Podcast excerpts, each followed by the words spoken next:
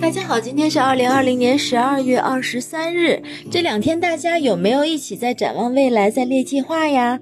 按照星象来讲，土星与木星在水瓶座相合之后，木星走得比较快，大家会对未来有许多的展望、计划、乐观的态度。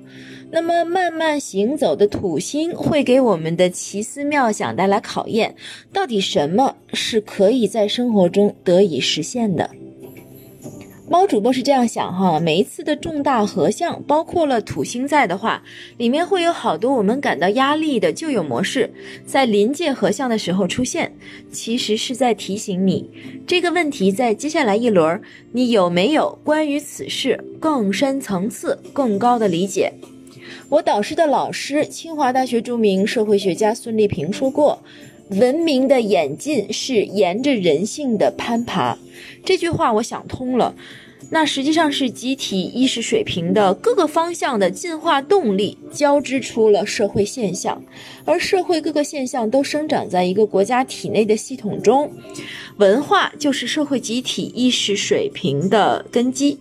要写社会，就要理解这个国家整个系统的运作，哪部分直接作用于哪里。带动什么，影响什么，传递方向等等。理解国家系统之后，在某个时间点上，面对这个国家来一张照片儿，可以照外貌，可以 X 光看骨架身影。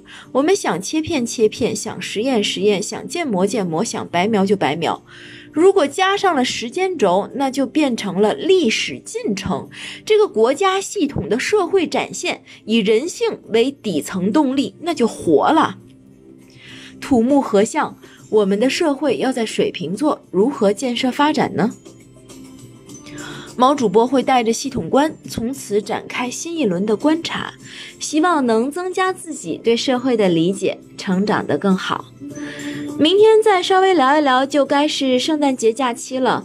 我们占星是西方文化作为根基，所以猫主播觉得还是要按着西方的体系走。